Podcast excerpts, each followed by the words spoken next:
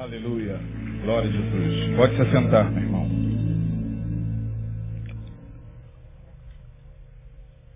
Abra sua Bíblia, por gentileza, se você puder, em Lucas, capítulo 21. Evangelho de São Lucas, capítulo 21. Muito me impactou uma postagem do pastor Ed René Kivitz, pastor amigo nosso, que postou no Facebook algo que mexeu bastante comigo. Ele falou da história de um casal de missionários que estava muito tempo no campo. E parece que 35, 40 anos no campo, envelheceram, casaram, foram novos para missões, e envelheceram no campo. E retornaram. E pensavam consigo, ao retornarem, sua igreja estaria no porto, esperando o navio chegar, com uma festa de recepção. Afinal de contas, um casal de missionários, ele já velho, juntamente com a sua esposa, voltando para a sua comunidade local, depois de 40 anos no campo, seriam recebidos com muita honra e mereciam a honra. E estavam ali ansiosos no navio, uma viagem muito longa. Eles estavam em terra muito distante e pensavam consigo como seria essa recepção. Recordar, é, é, rever alguns irmãos, outros que talvez já não estivessem mais presentes, mas a igreja estaria lá. Talvez com uma, uma outra geração e alguns poucos da sua época, mas a igreja estaria lá fazendo uma grande festa. E ao chegarem a, a alguns, alguns quilômetros, alguns poucos quilômetros do porto, eles viram bolas de gás e uma, um grupo enorme no porto com faixas que eles não conseguiam ler. É, e mais à frente eles, eles leram na faixa Seja bem-vindo. E começaram a alegrar o coração. E começaram a chorar abraçados. Foram descendo e na descida, no desembarque, houve uma demora. E eles foram desembarcando devagarinho, já eram idosos, e quando eles chegaram no porto, as bolas já estavam estouradas, já havia só res, é, é, resto da festa espalhado pelo chão, e eles perceberam que alguém naquele navio, que não eles, estava sendo recebido. E, foram, e foi recebido, e logo após, toda a, a festa acabou. Foi muito interessante essa postagem do Ed. Foram para sua casa, o, o velho ficou muito amargurado, o missionário, e começou a questionar a Deus se valeu a pena mesmo eles ficarem tanto tempo no campo missionário para serem recebidos desse jeito, sem um irmão da igreja sequer estar lá para abraçar, para dizer, estamos com muitas saudades, valeu, guerreiros do Senhor, vocês foram heróis na fé, passaram 40 anos num país difícil pregando o evangelho, sofreram torturas as mais terríveis, e aí não apareceu ninguém da igreja. Nem o pastor, nem um representante da igreja. Ele ficou muito amargurado e começou a questionar a Deus. E ficou revoltado com Deus e disse, Deus, realmente eu não sei por que, que o Senhor nos enviou para aquela terra. Valeu a pena mesmo ficar tanto tempo distante assim? Ah, ao chegar em casa e ser recebido desta forma, será que é justo? É justo isso, Senhor? Ele começou a falar com Deus de uma maneira muito amargurada, alto, para que a sua esposa ouvisse, sua esposa calada, em silêncio. E no cair da tarde, ela prepara um café e o chama para to tomar o café. Ele disse, não, eu vou, eu vou sair para espairecer um pouco, eu estou um pouco, um pouco triste e depois eu volto. E ele ficou um bom tempo fora. E antes de sair, ele disse para a mulher, fale com Deus, pergunte a ele por que, que nós fomos recebidos dessa forma. Pergunte a ele se valeu a pena. Nós ficarmos tanto tempo assim no campo missionário para ser recebido desse jeito pelo povo dele. Talvez ele te responda, porque a mim ele não me respondeu. E aí ele sai, depois que ele volta, ela está sentada com um sorriso no rosto, uma lágrima escorrendo. E ele pergunta, e aí, Deus falou com você? Ela disse, falou. E ele perguntou, o que, que ele disse? Ele disse que nós ainda não chegamos em casa. E ele caiu prostrado e começou a chorar pedindo perdão a Deus. Lembrando da palavra do profeta Sofonias, levantai-vos e andai-vos, porque não será aqui o vosso descanso, por causa da corrupção que destrói, e destrói terrivelmente. No domingo passado, o pastor Neil falou sobre a, a, o, o interesse de, no ano que vem, começar um estudo de escatologia aqui na igreja. Para quem não sabe, a escatologia é um ramo da teologia que estuda a doutrina das últimas coisas. Escatologia de escatom, fim, final. A doutrina do final dos tempos. E quando a gente fala de final dos tempos, nós não estamos falando de fim do mundo. Estamos falando do fim dos tempos. Fim dos tempos não necessariamente é o fim do mundo. O mundo vai continuar. Mas o fim dos tempos haverá de chegar. E quando a gente para para analisar uh, o, que, o que vem acontecendo no nosso tempo, meus irmãos, um olhar clínico e no mínimo sensível espiritualmente, haverá de testificar dentro do nosso coração de que esse tempo que nós estamos vivendo é, sem dúvida, um tempo altamente escatológico.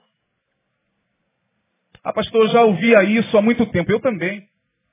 Eu costumo dizer que eu sou da década de 80, me converti na década de 80, na, em 1987. E quando eu me converti, ainda estávamos na Guerra Fria. Já cansei de falar isso aqui. É, havia, é, estávamos no final da Guerra Fria. Eu peguei toda a, a, a, eu peguei parte da Guerra Fria. A Guerra Fria começa a, no pós-guerra de 1945. Mas a maioria de nós, quem tem mais de 40 anos, sabe que a nossa adolescência foi toda vivendo sob os, os terrores da Guerra Fria. A Guerra Fria era entre os Estados Unidos e a União Soviética que hoje já não existe mais. Representada hoje pela, pela Rússia. Né? A Rússia era a capital da União Soviética. A União Soviética foi um bloco que se formou de países do leste europeu com a ideologia comunista para desenvolver a ideologia comunista em contraponto aos Estados Unidos que, é, que passaram a ser o representante da ideologia capitalista. Então ficou capitalismo e comunismo naquela guerra de, de, de braço, naquela queda de braço. E aí nós vivemos, eu não sei quantos se lembram disso, mas nós vivíamos sob os auspícios da Guerra Fria. E aí tinha aquela questão de que o mundo iria acabar. Alguém iria apertar o botão e a bomba atômica ia acabar com o planeta. Quantos viveram isso aí? Pois é, vocês se lembram muito bem disso. E na escola, né, eu me lembro que quando a gente entrava para estudar, alguém cutucava a gente falava assim, esse professor aí é comunista. Dava um medo na gente. É, porque na nossa cabeça comunista é, comia criancinha, é, sei lá, era um tipo de monstro, né? Por causa da Guerra Fria, né? Os capitalistas é, se encarregavam de colocar né, na mídia, nos programas de televisão, nos desenhos, né? É, enfim, que os comunistas é, tinham essa face do mal. Né? Então nós vivemos sob o terror da Guerra Fria. É, quem iria acabar com o mundo primeiro? Quem iria bombardear quem primeiro? Né? Os Estados Unidos ou a União Soviética? É, e assim foi até 1989, se eu não me engano, foi quando a União Soviética se desfez. Não suportou a pressão capitalista. E o capitalismo venceu. A União Soviética se desintegra. Os países que formavam a antiga União Soviética começam a se tornar independentes, formando repúblicas, formando o SEI, né, a comunidade de estados independentes, que hoje são esses estados que estão ali no leste europeu. É, e nós vivíamos debaixo dessa tensão. Eu me lembro que quando eu me converti, havia uma atmosfera apocalíptica na igreja e falava-se sobre o apocalipse, mas de uma maneira muito assustadora. Né, a gente ficava desesperado. Eu era garoto e eu ficava pensando, meu Deus, Jesus vai voltar, o mundo vai acabar, eu não vou casar. Era assim que a gente pensava. Né, a gente só pensava em casar. Eu preciso casar antes, meu Deus. É, volta depois que eu, que, eu, que, que eu arrumar a minha varoa, Senhor. Tem misericórdia. E a gente vivia naquela angústia, naquele dilema de que Jesus poderia voltar a qualquer momento, né? Eu me lembro muito bem de um cantor que, que a minha mãe, minha falecida mãe, gostava muito, que vocês talvez não conheçam, chamado Elson Rodrigues. Elson Rodrigues, já falecido há muito, ele era o cantor do Apocalipse. E minha mãe gostava muito do Elson Rodrigues. E Elson Rodrigues tinha músicas, assim, bem impactantes, né? João viu a besta que subiu do mar. Ela vinha furiosa, pronta para tragar. Ai dos povos que estão sobre a terra, fala-se em guerra, quem suportará? A besta se preparou para a guerra começar. Quem crê em Jesus Cristo, sinal da besta não terá. Juízo final se aproxima. Vamos olhar para cima. Vocês não conhecem isso? Duvido. Alguém conhece isso? Levante a mão. Ah, não é possível. Tem que ter alguém lá. Conhece, Flávio? Né? Sério?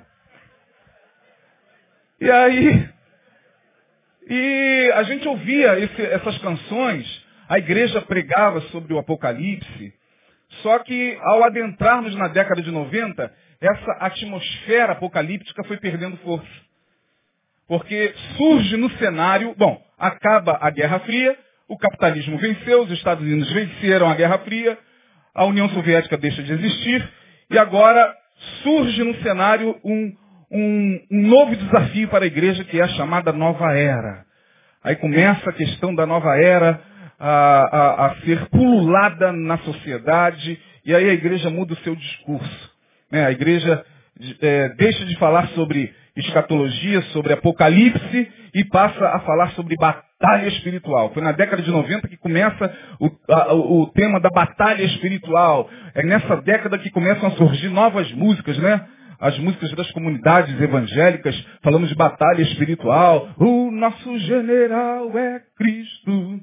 Seguimos os seus passos. Ademais de Campos. Nenhum inimigo nos re... Congresso de batalha espiritual. A gente ia para esses congressos e aí era uma loucura. Americanos que vinham para orar a cidade, porque tinha um principado sentado em cima do palácio da Guanabara, e nós tínhamos que amarrar aquele principado, nós tínhamos que destronar aquele principado, nós tínhamos que colocar por terra aquele principado, é, e aí batalha espiritual aqui, batalha espiritual ali, dentro das igrejas, parecia uma guerra de videogame, aquela coisa de batalha espiritual, pega demônio aqui, pega demônio ali, em nome de Jesus, e quebra maldição. Foi nesse momento que entra também a questão da maldição hereditária, 92, 93, né? a, a, a igreja é, da, da comunidade lá de Brasília, do pastor Robson Rodovalho, a Sara Nossa Terra entra ah, com, com o pé fundo no tema de quebra de maldição, e quebra de maldição para lá, e quebra de maldição para cá,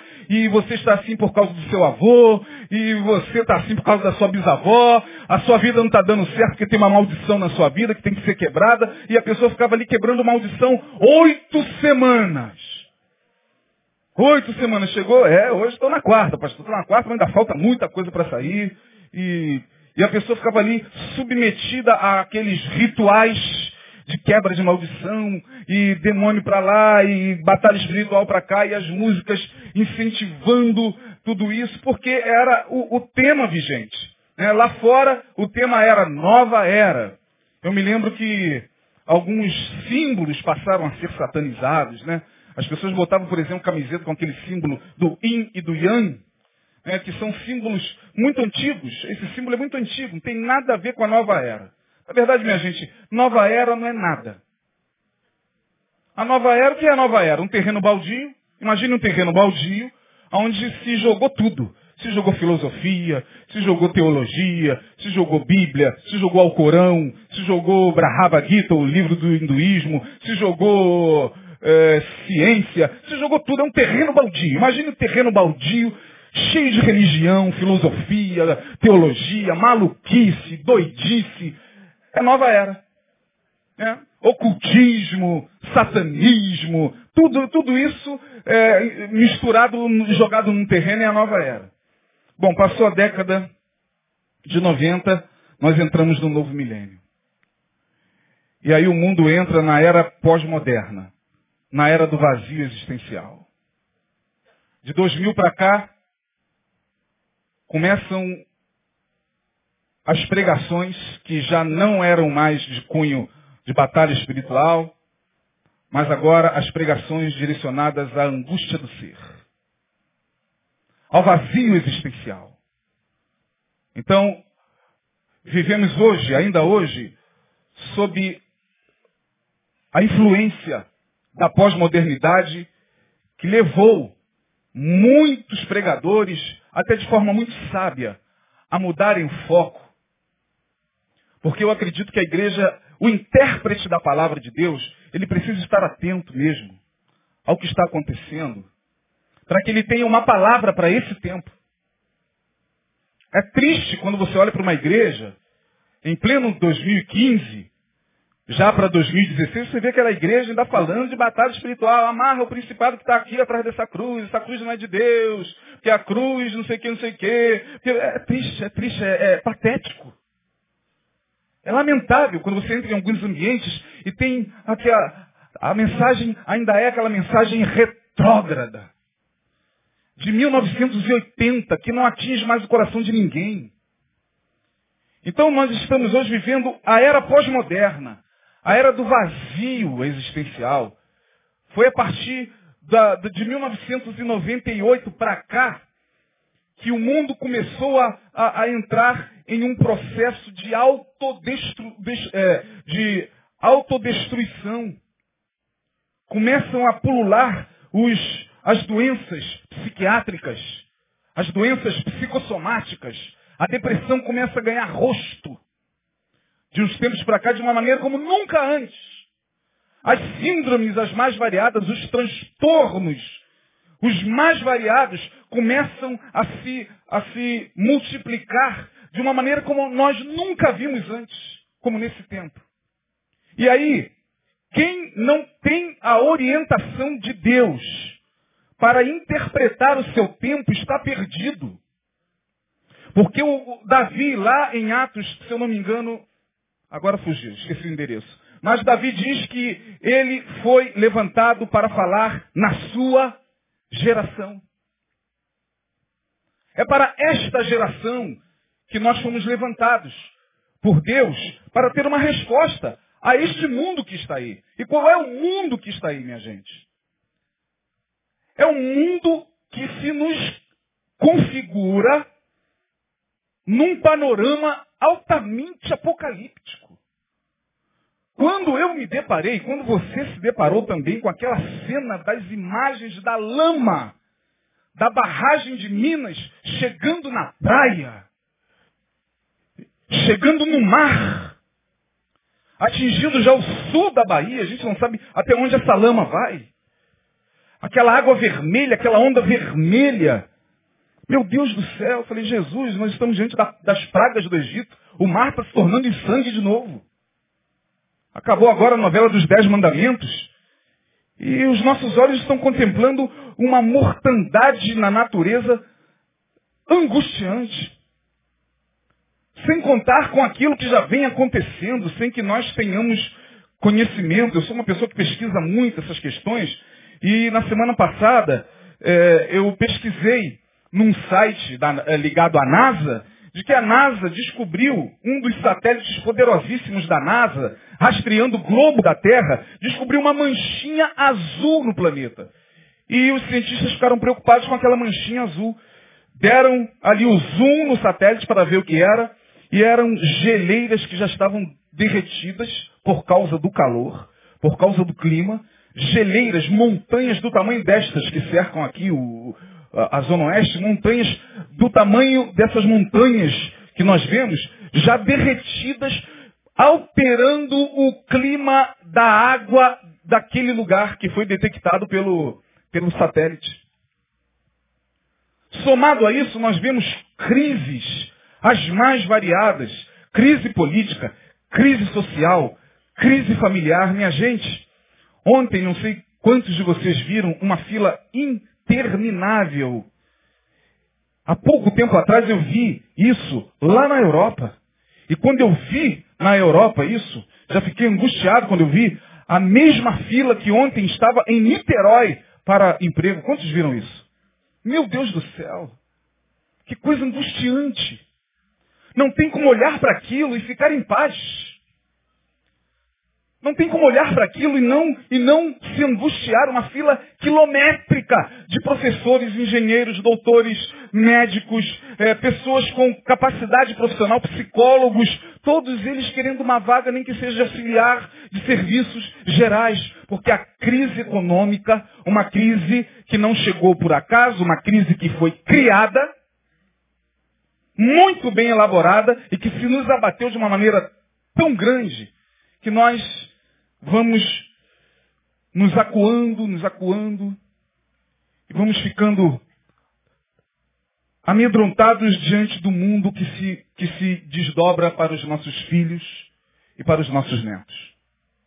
Portanto, o panorama é escatológico. A nossa geração está tendo uma grande oportunidade de testificar ah, pastor, mas as gerações passadas também. Eu pertenço a esta geração e eu falo a esta geração.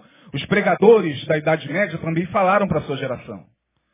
Os grandes homens de Deus que incendiaram a Europa pelo fogo do Espírito Santo, Jerônimo Savonarola, é, é, John Wesley, aqueles homens que varreram a Europa com o poder de Deus, falaram à sua geração. Já foram. Agora sou eu e você. Agora somos nós. Que temos que diagnosticar esse tempo.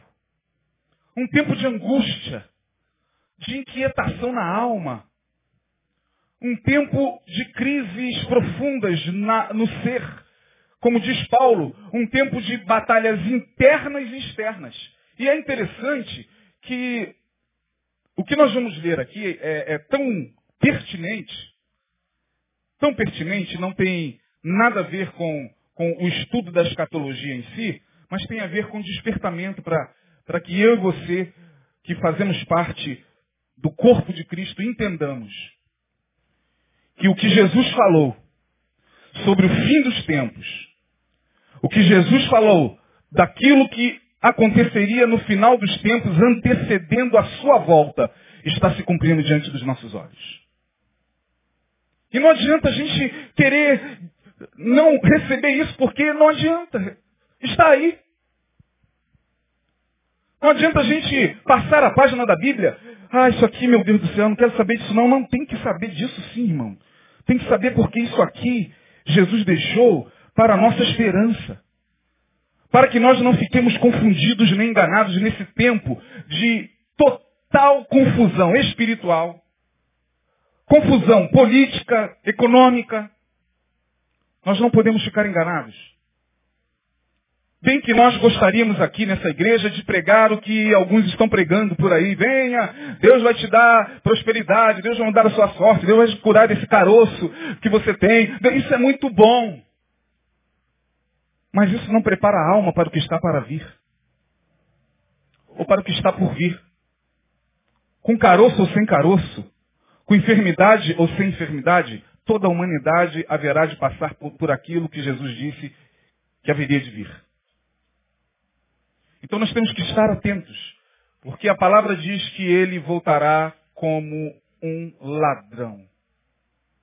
Jesus disse que haverá de voltar como um ladrão de noite. E ele disse, vigiai, porque não sabeis o dia e nem a hora que o Filho do Homem há de vir. Portanto, se Jesus não estivesse nem um pouco preocupado com a vigilância da sua igreja, ele não falaria nada disso. Mas dentre muitas coisas que ele deixou na sua palavra, ele deixou também Mateus capítulo 24 e Lucas capítulo 21, onde nós abrimos agora, e onde nós vamos ler a partir do verso 34, porque esse capítulo todo ele é escatológico. Todo ele. E é interessante que a escatologia aqui de Jesus começa com um momento de ofertório. Olha que coisa interessante. Tudo começa no momento da oferta. O discurso de Jesus acerca do fim dos tempos começa em um momento como esse que nós tivemos aqui de oferta. Jesus entra no templo com os discípulos, está no templo com os discípulos. Vou repetir, Jesus estava no templo essa história de que o templo não tem significado algum para Deus, porque o Evangelho. Né? Olha, irmão, Jesus vivia em templo, Jesus vivia em sinagoga, ele estava todo sábado na sinagoga, estando ele ensinando no templo, estando ele assentado no templo, estando ele na sinagoga. Então, essa, essa história dos revoltados destemplificados é uma história de, de, de total desconhecimento da, daquilo que Jesus fez, daquilo que, que Jesus deixou como herança na sua palavra. Ah, eu não preciso de Jesus, não. Aliás, eu não preciso de igreja, não, eu preciso de templo. Eu sou o templo. Claro, você é o templo. Nós somos o templo do Espírito Santo. Quem não sabe disso? Porém, esse discurso de que ah, para se viver o Evangelho não precisa de, de templo, de igreja. Não, não precisa. Jesus também sabia disso. Mas estava lá. Jesus sabia disso. E Jesus nunca falou que para se viver uma espiritualidade, nós teríamos que viver enfurnados dentro de um templo. Mas ele frequentava templos. Ele, como um bom judeu, frequentava a sinagoga. E eu nunca vi nenhum discurso de Jesus dentro da sinagoga dizendo, olha, saiam daí, vocês não precisam disso aqui não, vamos lá para a rua. Sim, todo o seu ministério foi desenvolvido na vida. Todo o seu ministério foi no caminho, é verdade. No mar, nas montanhas. É, mas Jesus, todo sábado, frequentava como bom judeu a sinagoga. Então é bom a gente falar isso para quebrar alguns paradigmas, porque hoje cresce cada vez mais o número de pessoas que se revoltam contra o templo. Mas suas revoltas não encontram embasamento. São revoltas pessoais. Está chateado com o pastor, com o que o pastor falou, com o que o irmão disse, e aí, não querendo assumir esse mecanismo de defesa, constrói uma teologia completamente infundada. Ah, porque Jesus nunca se preocupou com o templo. Então por que, que ele fazia? O que, que ele fazia lá?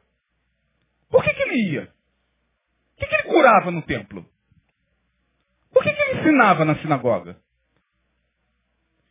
Então, nesse texto, no capítulo 21 de Lucas, nós vemos que Jesus está no templo, na hora do ofertório, observando. As pessoas iam, colocavam a sua oferta, os ricos colocavam a sua oferta, somas enormes de dinheiro, e Jesus olhava e no meio das pessoas que vinham até ao gasofilácio, Jesus viu uma mulher pobre, humilde, que colocou ali duas moedinhas.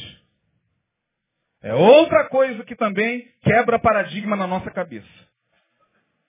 Porque se Jesus fosse agir como muitos de nós, defensores da moral e defensores da, dos pobres e oprimidos contra a exploração da igreja, eu não estou aqui fazendo apologia ao templo e nem, e nem ao, ao sacerdócio, não. Eu só estou querendo que você entenda.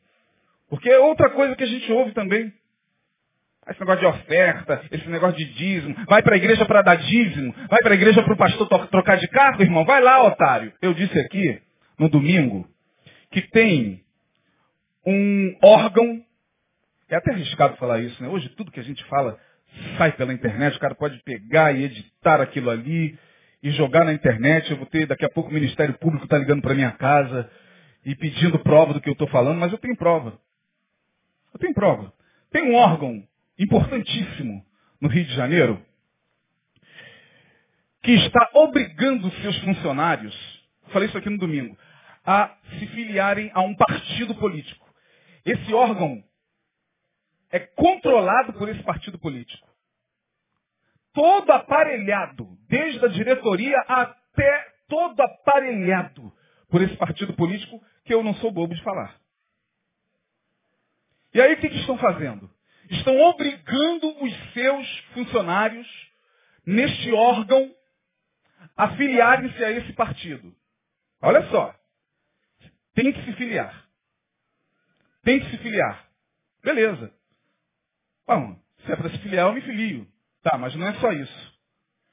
Se você não se filiar, você vai ser uma hora ou outra convidado a ir ao departamento pessoal e a ser mandado embora. Aí vão arrumar uma justificativa. Mas se você se filiar, você é obrigado a cooperar com 10% do seu salário para o partido. Obrigado.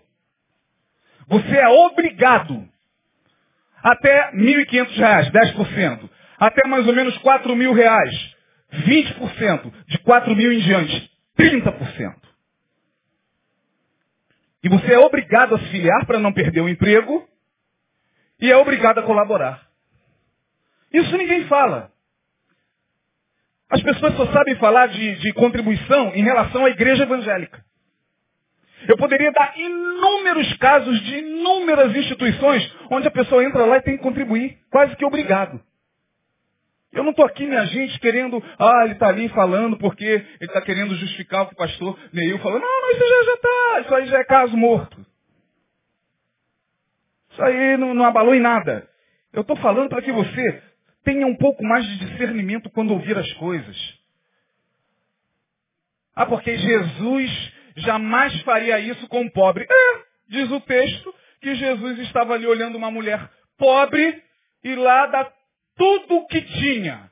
E se Jesus fosse alguns de nós revoltados com a igreja, Jesus falaria, não, não, não, peraí, pelo amor de Deus. Não, a senhora não vai... Isso é exploração do sacerdote. Não, a senhora não. Não, não dá não. Vai comprar um arroz e um feijão, minha senhora. Deixa de ser idiota. O que a senhora está fazendo aí? Dando tudo que a senhora tem? Pelo amor de Deus, a senhora não está vendo que isso é uma exploração do templo? Você não está vendo que isso é uma exploração do sacerdote?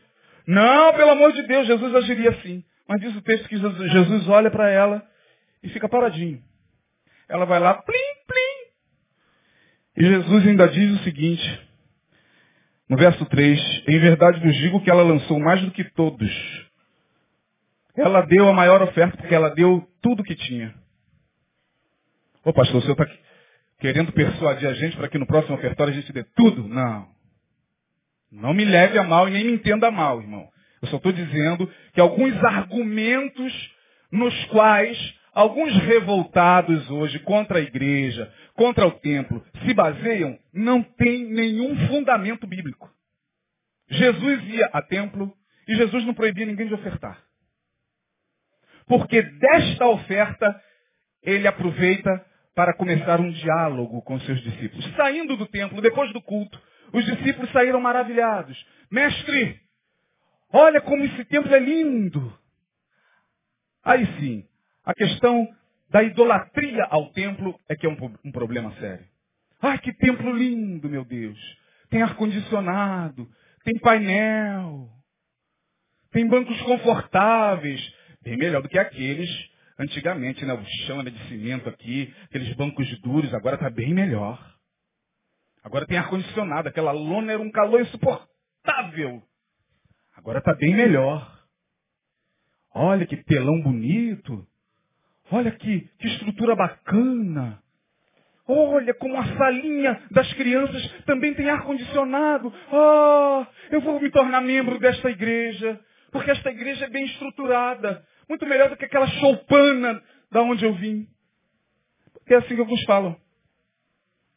O problema do cara não é o templo, é a idolatria ao templo.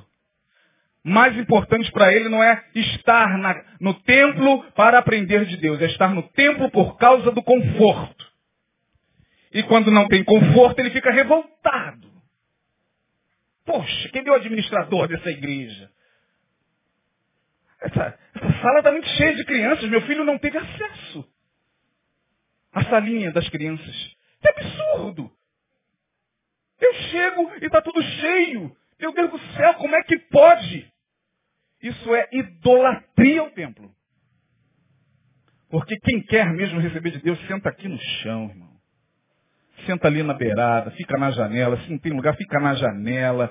Vai lá para o outro templo lá. Mas tem gente que briga por causa de lugar. Briga por causa do conforto. Esse ar não está gelando muito bem hoje. Você está sentindo ar hoje? Engraçado, né? Acho que estão diminuindo o ar para é, gastar menos, a luz aumentou. É, são esses comentários fúteis aos quais a pessoa se dá em pleno templo. Perde o seu tempo preciosíssimo. Mas Jesus não, Jesus sabia aproveitar. No momento de ofertório, os discípulos ficaram assim também. Oh, mestre, que coisa linda, mestre. O templo. Jesus falou, vocês estão vendo tudo isso? Não ficará pedra sobre pedra que não seja derribada. Não se maravilhe com, com a estrutura. A estrutura é só para a gente se reunir nela, mas não pense que ela tem algum significado importante para Deus. Não pense que, que ela é, um, é, uma, é uma intermediação direta entre você e Deus. Não, isso vai ser colocado por terra. Isso vai virar pó. Como pó tem virado os templos do Oriente Médio com aqueles bombardeios. Pó. Muitas igrejas no Oriente Médio, na Síria, nos locais de domínio terrorista, estão totalmente destruídas. Então Jesus, ele aproveita esse momento para começar um diálogo com os discípulos acerca do fim dos tempos. A partir do verso de número 7, os discípulos interessados nesse diálogo perguntam, mestre, dize-nos quando serão, pois, essas coisas? E que sinal haverá quando tudo isso estiver para acontecer? E aí Jesus começa a falar uma série de sinais que nós não vamos aqui é, falar porque eu quero me ater ao verso 34. Ano que vem, pastor Neil vai começar um estudo profundo sobre escatologias. Chegou o tempo, irmão. Estamos vivendo em um tempo escatológico. Estamos vivendo em uma era apocalíptica. Mas, pastor, como assim era apocalíptica? Desde a minha avó já falava da era apocalíptica. Sim, mas eu quero que você entenda que existem três visões sobre a história. Três. A primeira é aquela que é linear. Né? A história linear é aquela que tem início, meio e fim. É a visão que a maioria dos crentes tem acerca da história. A história começa em Adão e termina na Nova Jerusalém. Começa em Gênesis e termina onde? Em Apocalipse. Essa é a visão que a maioria de nós tem. Que o mundo teve um começo e terá o quê? Um, um fim. Bom, tem uma outra visão, que é a visão cíclica. Essa a maioria dos céticos, dos incrédulos, defende. Que eh, não tem, nem, não tem fim de nada. É, a vida vai se repetindo. Né? Em ciclos. Tudo vai se repetindo. De tempos em tempos, tudo se repete. A vida termina para quem o quê? Morre. O mundo acaba para quem morreu. Aí os ateus defendem isso, os acadêmicos defendem isso, alguns professores defendem isso, que não creem em Deus. Ah, mundo acaba, negócio de mundo vai acabar, negócio de apocalipse, isso é pra gente idiota. Isso é para crente bitolado, que vai na igreja ouvir pastor falar de apocalipse, apocalipse. Que apocalipse nada. Pelo amor de Deus, minha gente. O mundo não acaba. Quem acaba somos nós. O mundo continua. Tudo vai se repetindo em ciclos. Bom, tem uma terceira visão que é particularmente a que eu defendo como tese, que é a, a visão histórica espiral. Vocês sabem o que é uma espiral? Vocês já viram um, um enfeitezinho muito comum em festas que ele, ele é assim, ó. Você olha, fica meio hipnotizado, porque parece que ele termina e começa, né? Termina e começa. Termina e começa. Termina e começa. Pô, mas essa é a visão cíclica. Não, a, na visão cíclica, o mundo não acaba. Na visão espiral, o mundo acaba e começa. Acaba e começa. Eu defendo essa. Porque para o povo antediluviano, lá em Gênesis, quando Deus manda o dilúvio, para mim o mundo acabou.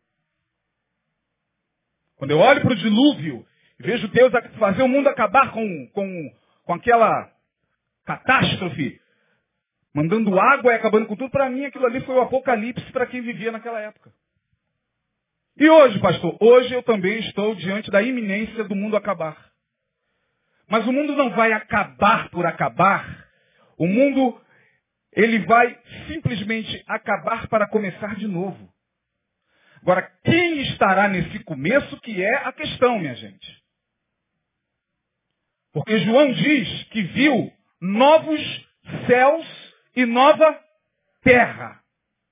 Já as primeiras coisas se passaram, o mar já não existe. O mar já começa a, a, a não existir com essa catástrofe.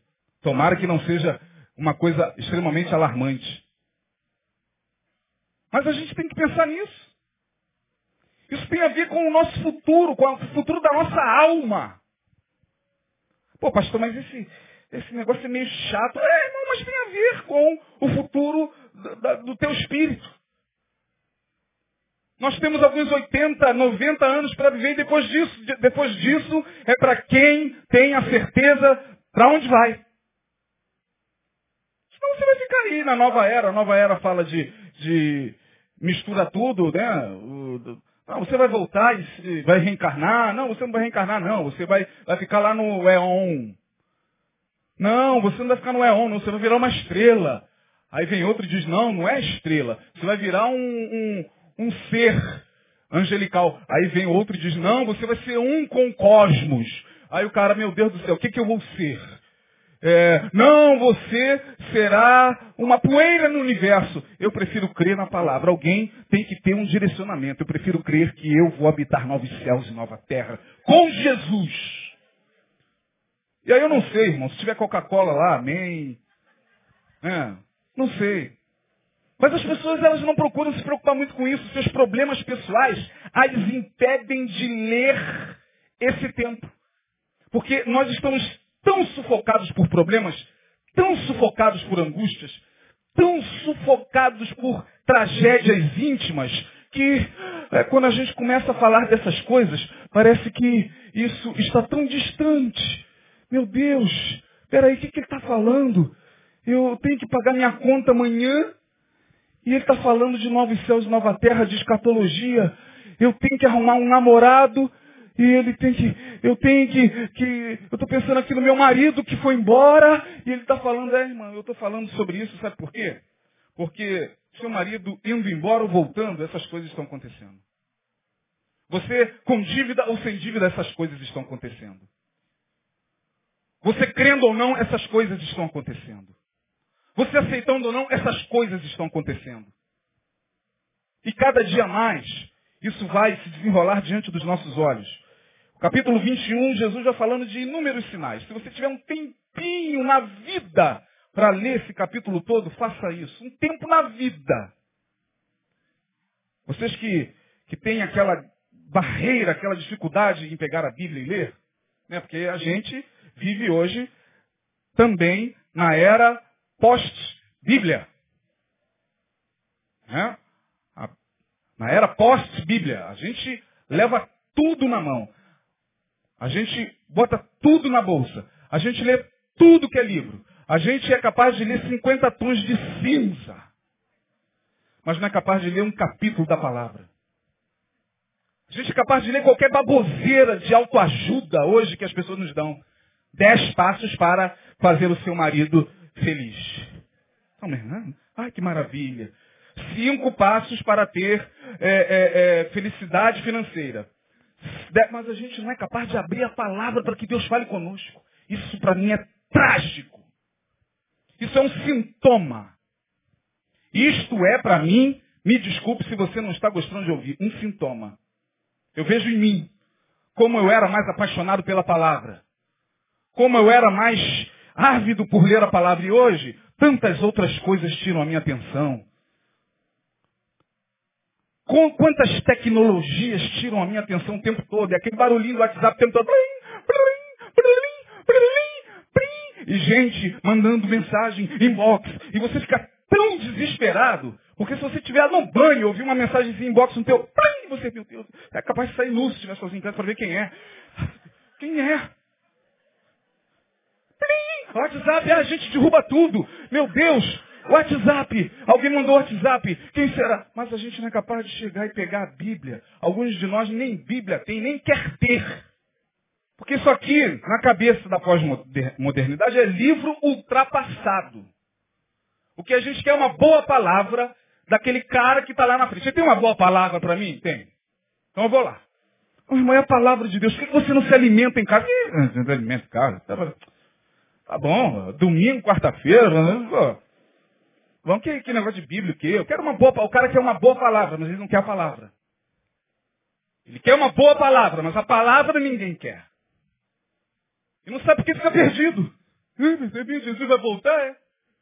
Puxa, não sabia não.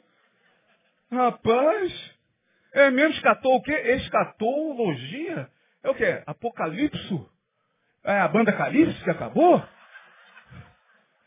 As pessoas vivem hoje. É terrível. É terrível, irmãos. A aridez espiritual que vai tomando conta do nosso coração e nos afastando do que é de Deus, nos afastando do que é espiritual, nos mergulhando em outras dimensões da vida que não espiritual. É tão terrível que nem orar mais a gente ora, nós não temos mais comunhão com aquele que nós dizemos ser o nosso Senhor.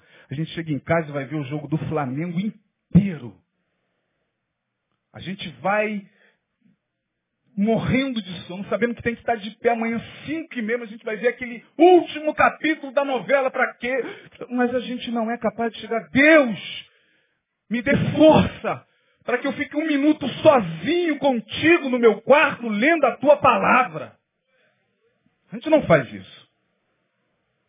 E aí, Jesus vai falando sobre o que iria acontecer nesse tempo. Sinais. Se você tiver um tempinho, leia devagarinho o capítulo 21. Mas o verso 34 é extremamente bombástico. Que diz o seguinte, acautelai-vos. Já até perdi aqui. Cuide para que o vosso coração, o que, que diz aí? Não se sobrecarregue de glutonaria, de embriaguez e dos cuidados desta vida. Olha o que, Jesus está falando. Ele está dizendo o seguinte para os discípulos: não fiquem preocupados com o que está acontecendo do lado de fora. Não fiquem preocupados com as guerras, nem com os rumores de guerra, nem com o terrorismo, nem com o Estado Islâmico, nem com o que está acontecendo é, de tragédias ambientais, de catástrofes. Na medida do possível, ajude. Na medida do possível, seja solidário. Na medida do possível, não deixe de dar a sua contribuição como ser humano.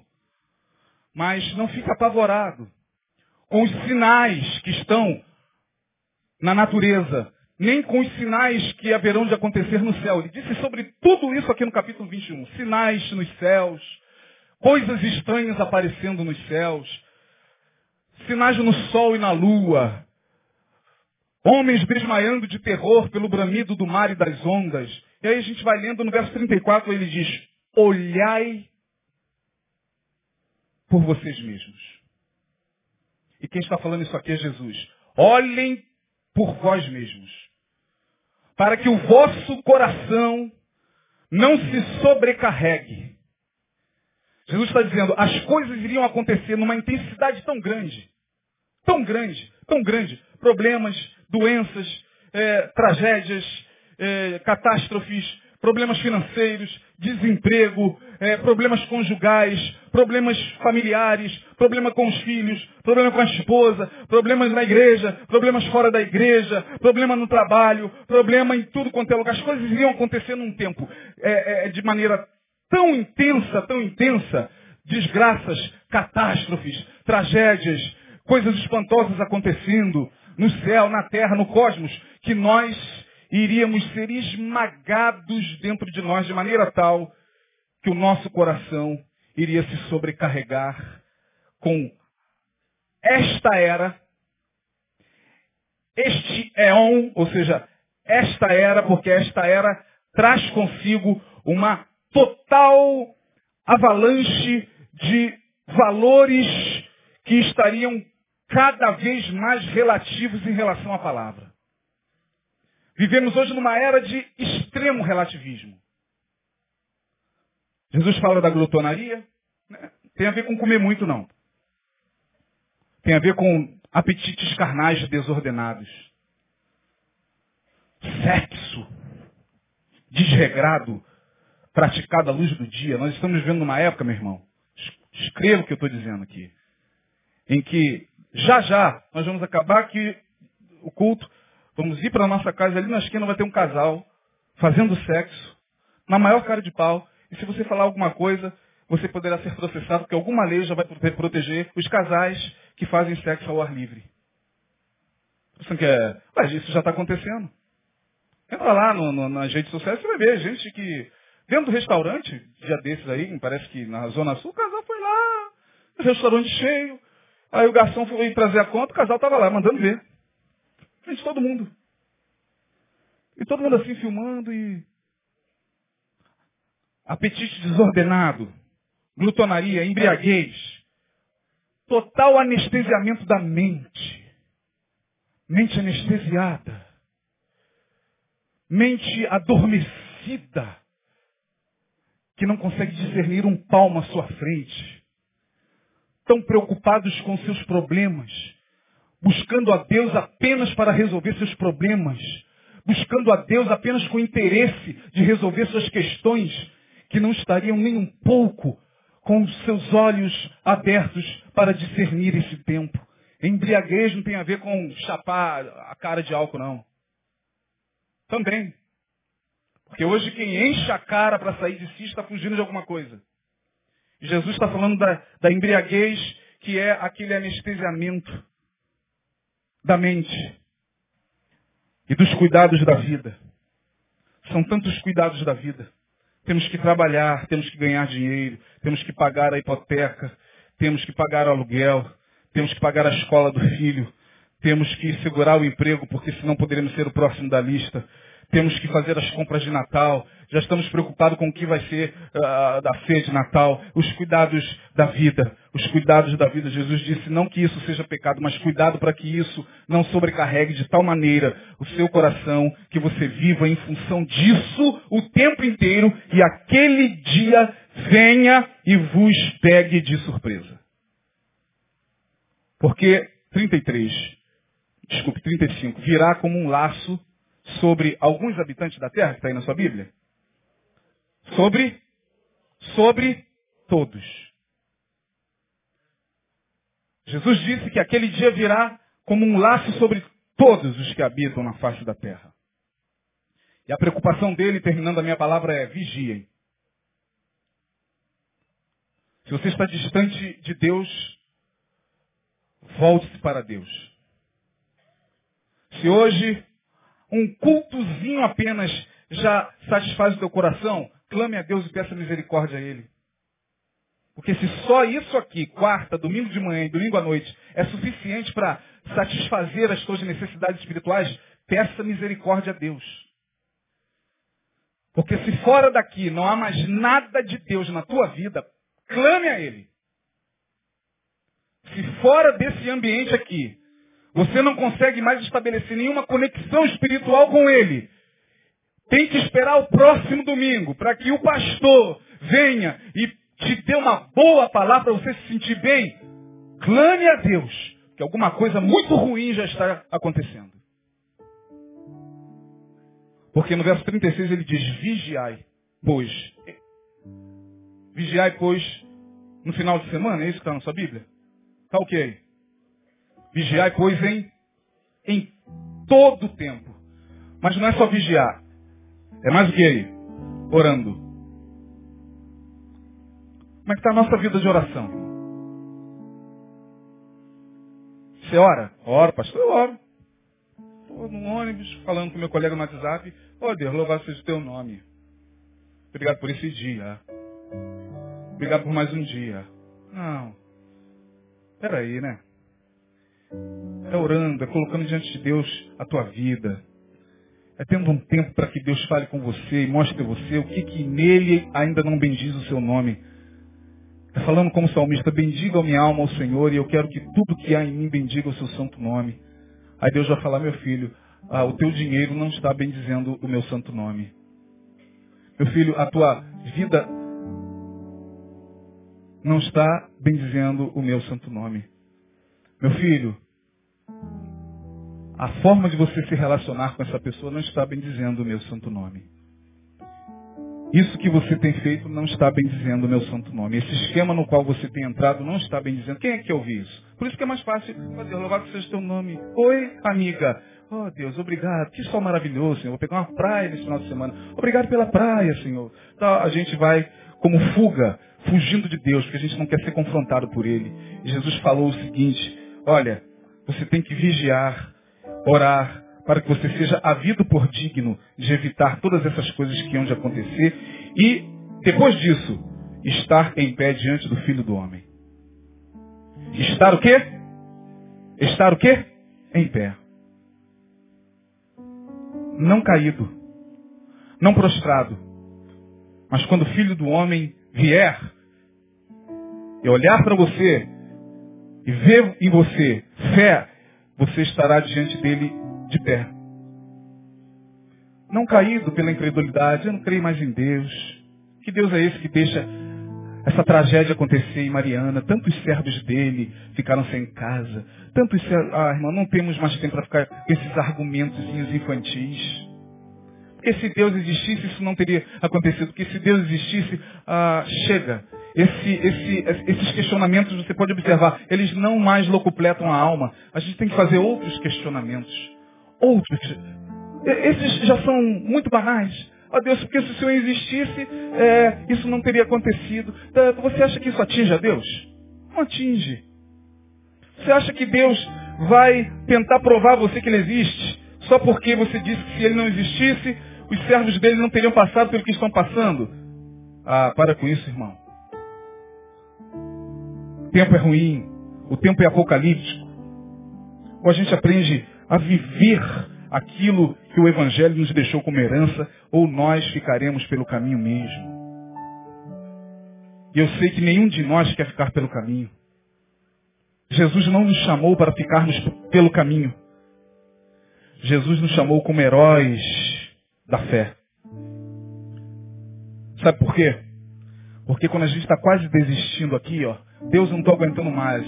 Eu vou jogar tudo pro alto. Eu vou chutar tudo pro alto. Tem gente lá que já transcendeu, já passou dessa para melhor. São os que estão morrendo pelas mãos dos terroristas do Estado Islâmico. Nossos irmãos que estão perdendo a cabeça é, pela fé. Nossos irmãos que estão sendo metralhados pela fé. Nossos irmãos que estão lá não negando o Senhor e sendo mortos barbaramente. Eles estão lá assim, ó, Pai, Pai, dê mais força a Ele. Eles não fazem ideia do que é isso aqui. Pai, não permita que eles desistam, porque nós já adentramos na tua glória, nós já estamos aqui diante do Senhor, mas não deixa o teu servo desistir, não deixa Isaías desistir, não deixa o Alisson desistir. E aí soma-se a ele a voz de todos os mártires que perderam as suas vidas nas arenas romanas. É verdade, Pai, não deixa eles desistir, eles não sabem o que é sofrer por amor a Ti. Eles estão desistindo porque o casamento acabou. Eles estão desistindo porque o filho não foi curado. Eles estão desistindo porque o Senhor não deu aquilo que eles pediram. Eles não sabem o que é gozo. Eles estão em um mundo de imperfeição. Tem um, uma turma enorme de heróis torcendo por nós, pagando com a vida um alto preço que nós não queremos pagar só porque alguém fez carinha feia para nós na igreja. Só porque alguém passou por nós, deu boa noite e a gente não respondeu. Ah, é muito pouco, irmão. Você não precisa morrer pelas mãos do Estado Islâmico, espero que não.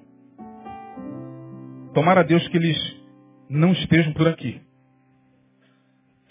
Oro todos os dias para que Deus ainda mantenha essa liberdade, porque essa liberdade está acabando. Jesus disse, vocês serão perseguidos e odiados por todas as gentes, por causa do meu nome. Você vai chegar em um lugar e vai falar, eu sou cristão. O quê? Você é cristão? E as pessoas vão te isolar, as pessoas vão te humilhar, as pessoas vão fazer desdém. Mas você vai ter que se manter fiel até o fim. Estamos caminhando para esse tempo onde a nossa fé será provada. Acabou o tempo da brincadeirinha, irmão. Tem umas tempo da brincadeirinha de crente. Vamos brincar de crente? Vamos. Aceita Jesus, eu. Vamos mergulhar num tanque. Vamos tomar ceia.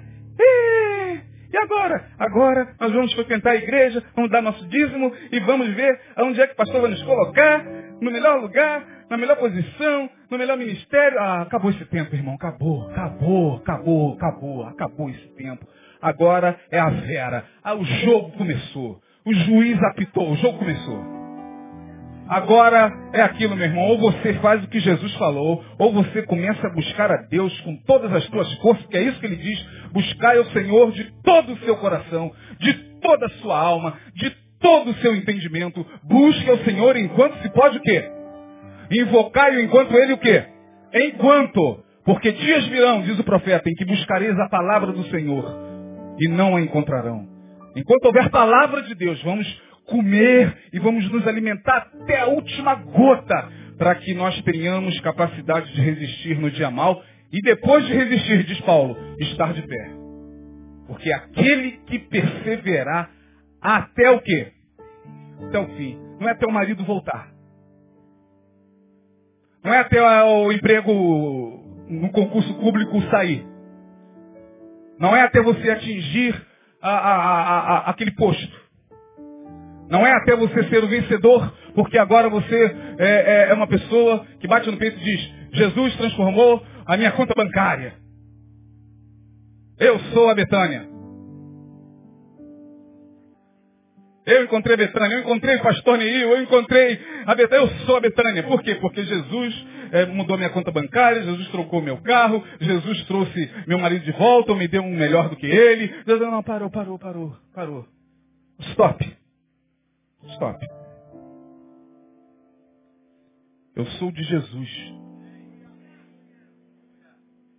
Eu sou daquele que me redimiu.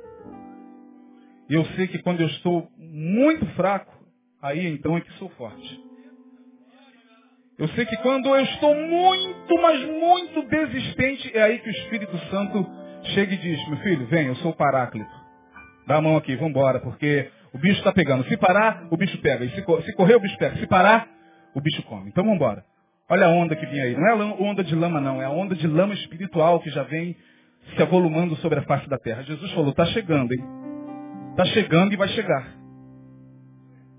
Não adianta clamar por um presidente evangélico. Não adianta clamar por... Não adianta, irmão, não adianta. Para com essa infantilidade.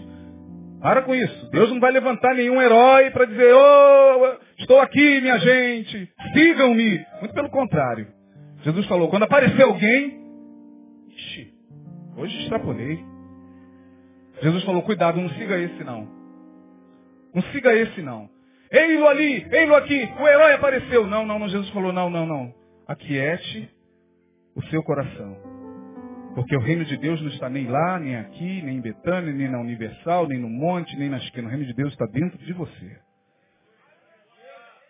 Porque se amanhã ou depois esse lugar deixar de existir, o reino de Deus tem que permanecer em você. Quem tem ouvidos, ouça. Quem quiser receber, receba. Quem não quiser, delete. E que Deus abençoe você.